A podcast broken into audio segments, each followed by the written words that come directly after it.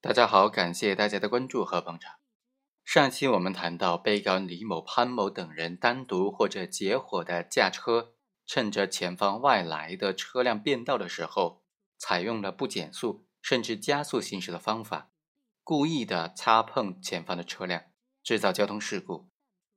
隐瞒故意制造交通事故的真相，欺骗对方的车辆驾驶员和公安交警部门。利用路权优先原则，在事故处理过程当中获得赔偿款，这种行为构不构成敲诈勒索罪呢？上一期经过分析，我们发现它并不符合敲诈勒索罪构成要件。那他这种行为究竟该怎么定性呢？我们认为啊，被告人故意的制造交通事故，却对被害人和公安交警部门刻意的隐瞒制造交通事故的真相。导致了公安交警部门将这个事故按照过失造成的交通事故来处理，并且按照有关事故处理的法规进行调处，导致了被害人因此支付给被告人车辆维修费。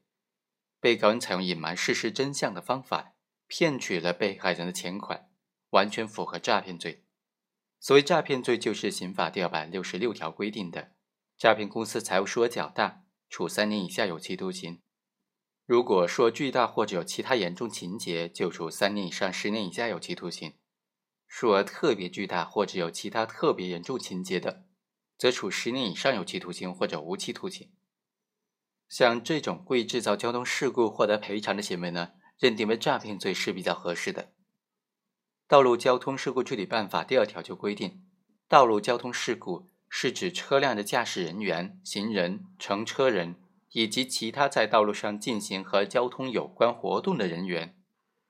因为违反道路交通管理条例和其他道路交通管理法规规章的行为，过失造成人身伤亡或者财产损失的事故。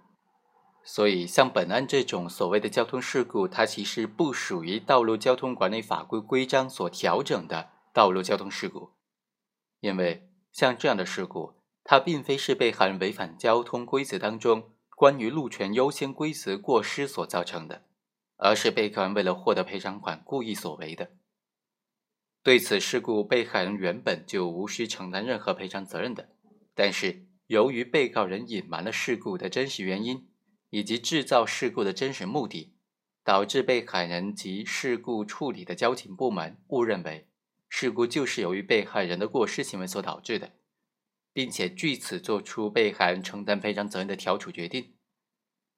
从被告人一方来看，主观上具有通过索赔来非法占有他人赔偿款的主观目的，客观上也实施了隐瞒真相的行为。从被害方的行为来看，被害方基于对事故原因的错误认识，误认为责任方确实在于自己，同意交警部门所做出的调处的决定，自愿的向被告人支付赔偿款。这完全符合诈骗罪的构成要件了，所以本案应当认定为是诈骗罪。当然需要补充说明的是呢，本案当中的被告人的诈骗行为虽然是通过第三方，也就是交警部门的介入才得以实施完毕的，但是交警部门的决定并不违反被害人的意愿。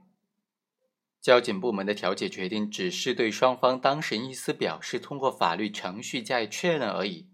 这和所谓通常一方当事人明知对方当事人虚构事实、隐瞒真相的诉讼诈骗行为呢，具有本质的不同。最终，法院就认为，根据国务院颁发的《道路交通事故处理办法》第二条，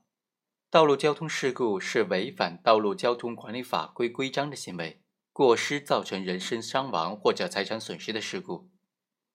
所以可以确定是属于行政法规调整的交通事故。必须是行为人的过失行为，而本案当中被告人的行为，他是利用了《道路交通管理条例》第七条规定所谓的“车辆行人必须各行其道”，借道通行的车辆和行人，应当让在原本车道内行驶的车辆或者行人优先通行这一路权优先原则，趁着被害人驾车变道时不减速甚至加速，来故意的碰擦对方车辆。制造交通事故，他主观上并非出于过失，所以不适用上述交通管理条例的规定。被告人故意的制造交通事故之后，对被害人和公安交警部门刻意隐瞒了制造交通事故的真相，导致交警部门将这些交通事故按照过失造成的交通事故进行调处，并且认定被害人承担全部或者部分的责任。为此呢，被害人支付了相关的赔偿款。所以，被告人不仅主观上具有非法骗取他人钱款的故意，而且在客观方面也实施了骗取数额较大赔偿款的行为，所以应当构成诈骗罪。另外，被告人的辩护人还提出，他的修车费是要从诈骗数额当中剔除的，因为被告人故意的制造交通事故本来不应该按照过失造成的交通事故来调处的，但是被告人故意的不减速，甚至加速。擦碰对方的车辆，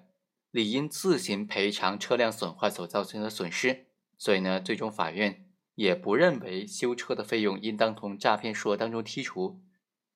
好，以上就是本期的全部内容，我们下期再会。